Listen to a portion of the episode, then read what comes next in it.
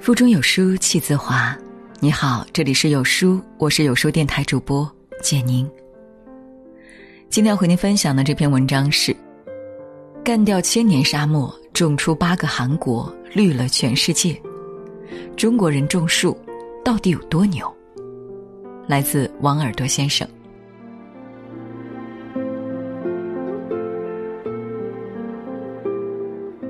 最近网上瓜实在太多。但有书君还是在铺天盖地的明星八卦中间，发现一个真正值得转发点赞的新闻：中国人又搞大事了。一片形成于唐代、存在了上千年的大沙漠，已经快被陕西人民干掉了。这是世界上第一个即将被消灭的沙漠，几乎全部变成绿洲。光这么说，恐怕大家没什么概念。但我放几张对比图，你就明白这是一个怎样的奇迹了。曾经的毛乌素沙漠，现在的毛乌素沙漠，照片够惊叹。沙漠治理背后的故事更令人震撼。很多人光知道中国有八大沙漠、四大沙地，但具体有多大，并不是很清楚。毛乌素沙漠总面积有四点二二万平方公里，相当于丹麦一个国家的面积，其中一半都在陕西榆林境内，所以榆林市也被叫做驼城，意为沙漠之城。电影《东邪西毒》里沙漠的取景地就是这里。天下苦，茅屋宿久矣。早年间，我曾在路遥的《今日茅屋宿》中读过一段描写。塞外茅屋宿，走石又飞沙，草籽下地不扎根，大雁飞来不安家。一堆黄沙一堆坟，劝君莫过红石峡。飞沙走石，寸草不生，黄沙埋房，是让人闻风丧胆的生命禁区。在这里，沙尘暴是一种常见的天气。在这里，黄沙蔽日。不是一句夸张的形容。村庄、农田、墓地，搞不好就被黄沙给吞没了。只要一出门，分分钟让你灰头土脸。很多人即便离开了多年，也清楚的记得被黄沙支配的恐惧。可如今，这样一个条件恶劣的地方变得绿树成荫，风里不再裹挟着沙子，庄稼不再一种就死。连高架桥都通了起来，草滩湖水美不胜收。曾经的生命禁区成了史上最惨沙漠，还是建议改名叫毛乌素森林吧。这一切都得益于中国人的一项特殊技能——种树。要知道，沙漠的形成并非一朝一夕。想让沙漠变成绿洲，也绝非是种一棵两棵树，花个一年两年就能做到的。但毛乌素的树，一种就是七十年。一开始只是一群农民用手挖，用肩扛，他们自学背苗、扎林、剪枝，一个坑一个坑固沙，一铲子一铲子种树，人人都成了种树专家。从灌木到乔木，从一点点绿色到连成树荫，种下两千七百万棵树。再后来，许多企业也来了，五位一体治沙发展政策也来了，这里的树越来越多，榆林市的绿色版图向北推进了四百公里。如果把这些树按一米的株距排开，足足可绕赤道五十四圈。这个成就震惊了世界。联合国治理荒漠化组织的总干事给我们点赞。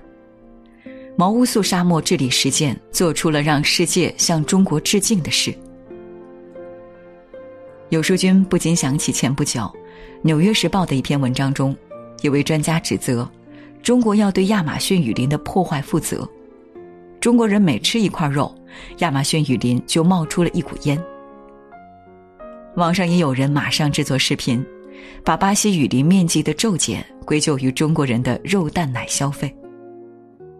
又是熟悉的甩锅，难不成全世界只有中国人吃肉？这其中的双标，无需解释，大家自然清楚。但有书君今天想说，正因为有中国，世界森林面积非但没有减少，反而大大增加了。因为对于中国人来说，种树从来不是说着玩玩的。你有没有发现，中国人一直有一个天赋，种植物，种花，种菜，种树。但凡是有土的地方，我们都能种出点绿油油的东西。试问，谁家阳台没种过点小葱小蒜？对于中国人来说，世界上没有哪块地是无用的。在成片荒漠、干旱少雨的非洲，中国维和部队能种出大西瓜；在南极科考站，中国科研人员能用无土栽培、电脑控制种蔬菜。就连上了天。中国人也能在月球上种点什么？有网友总结的好，中国人就是这样，看到一块地，先想到去种点什么，而不是屠杀贩毒、卖黑奴、卖枪支。这就是最真实的中国人，踏踏实实、勤劳肯干，总愿意用足下的土地改变未来的命运。于是，我们还有了一个可爱的名字——种花家。种树就更不在话下了，不管是前人栽树，后人乘凉，还是要想富多种树，这个概念早就深深刻在我们的基因里。全国上下积极种树，公益活动，种树。去年全球都在为了气候变化搞游行，甚至有孩子罢课示威，但中国孩子表示，喊口号不如种树，搞民生。种树。河北两位残疾老人贾文琪和贾海霞，一位双眼全盲，另一位失去上肢，都没有任何文化和技术。可为了致富，他们响应政策号召，花了十四年时间种了上万棵树，愣是把昔日荒凉的河滩变成一片郁郁葱葱的密林。就连玩手机也在种树。五亿中国人坚持不懈三年，在支付宝上云种树。这片蚂蚁森林总计种下了一点二二亿棵真树，直接改变了当地的地貌。世界上没有哪个国家像中国一样埋头苦干，将实用主义精神当做处世之道；也没有哪个国家像中国一样，因为几十年来坚持种树，真的把地球变成了绿色。中国人种树有多牛？如果你在北方待过，一定明白，春天风里带着沙子是什么滋味。尤其是北京，因为地理位置原因，只要一刮风，就被三大块沙漠吹来的黄沙包围。上世纪五十年代，北京年均沙尘天数高达五十六点二天，二零零二年三月更是遭遇了一场最强空袭。历时五十一小时，总降尘量三万吨，人均派发了两公斤沙。一出门沙子蒙了眼，一张口沙子灌满嘴，实在闹心。但地理书上都说了，土地沙漠化重在防御，难以治理，一旦形成，恐怕就不可逆了。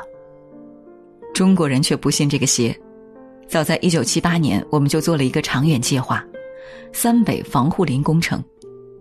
从一九七八年到二零五零年，共七十三年，工程浩大。为什么需要这么久？囊括了东北、华北、西北的三北地区，全是最难啃的骨头。八大沙漠、四大沙地都在这里，水土流失也很严重。黄河流经之后，每年携带十六亿吨泥沙，使下游河床高出地面十米，成为地上悬河。极容易决口泛滥。既然环境恶劣，那就种树，哪怕要种四百多万平方公里。既然难度很大，那就慢慢来，哪怕要花上个七十多年。中国人就这样开始了向沙漠收复失地的战役。腾格里沙漠和乌兰布和沙漠中间有一个县城叫民勤。这里本有一个水域面积四千多平方公里的青土湖，比六百二十五个西湖加起来还要大。可两大沙漠左右夹攻，导致地表水急剧减少，地下水位大幅下降。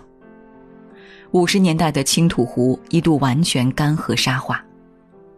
正当此时，一大批人喊着“绝不让民勤变成第二个罗布泊”的口号来了，扛着树苗，扛着锄头，自愿加入植树造林、拯救民勤的队伍中。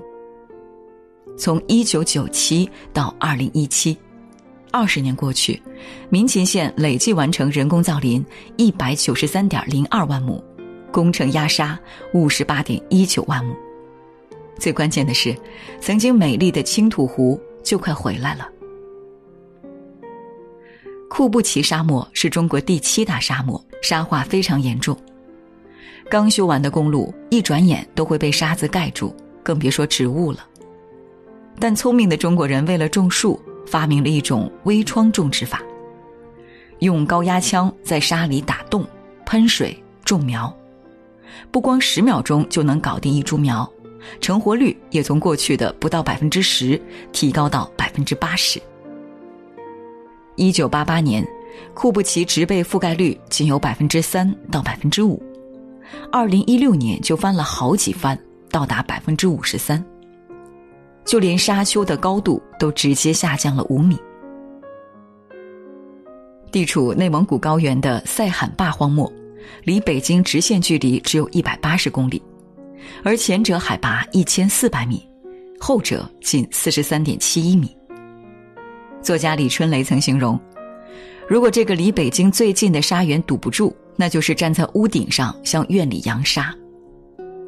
但为了让荒漠再次出现绿色。三代造林人在萨罕坝足足种了五十五年树，最多时一年造林八万亩。如今塞罕坝已经不叫荒漠，而叫林场，森林面积达到一百一十二万亩，每年为京津地区输送净水一点三七亿立方米，释放氧气五十五万吨。这一桩桩、一件件案例，有书君细数下来。都忍不住要赞叹又自豪。从漫天黄沙到如今碧绿青翠，从不毛之地到现在经济生态共同发展，中国人的种树能力真的太强了，并且这一切的成果也相当惊人。三北防护林工程开展四十多年，中国已种下了六百六十多亿棵树。截至目前。我国已经有人造林十一点八亿亩，约等于七十八点七万平方公里。做个对比吧，韩国国土面积是十万平方公里，也就是说，中国种出的人造林面积约等于七到八个韩国。从一九九一年到二零一六年，中国新增森林面积冠绝全球，甚至远超其他国家的总和。感受一下，什么叫远超？去年，一向傲娇的美国宇航局都猛夸中国的种树成果。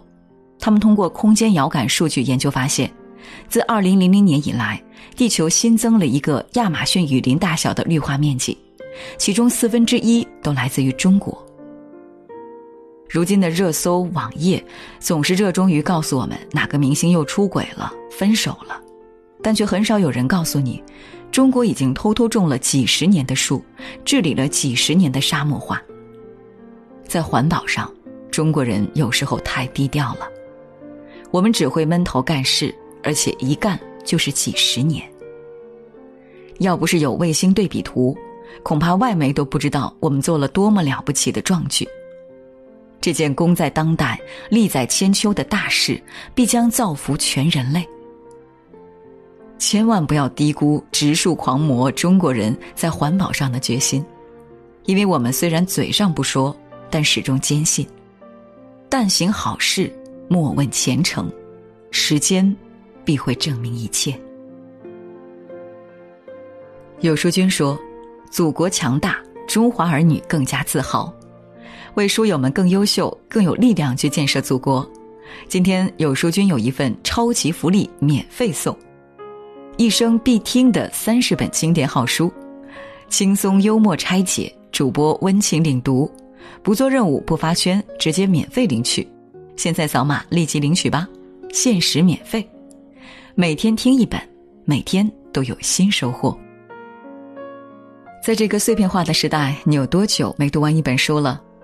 长按扫描文末二维码，在有书公众号菜单免费领取五十二本好书，每天有主播读给你听。我是主播简宁，在中朝边境为你送去问候。喜欢这篇文章，走之前记得在文章末尾给有书君点个再看，或者把喜欢的文章分享到朋友圈哦。明天同一时间，我们不见不散。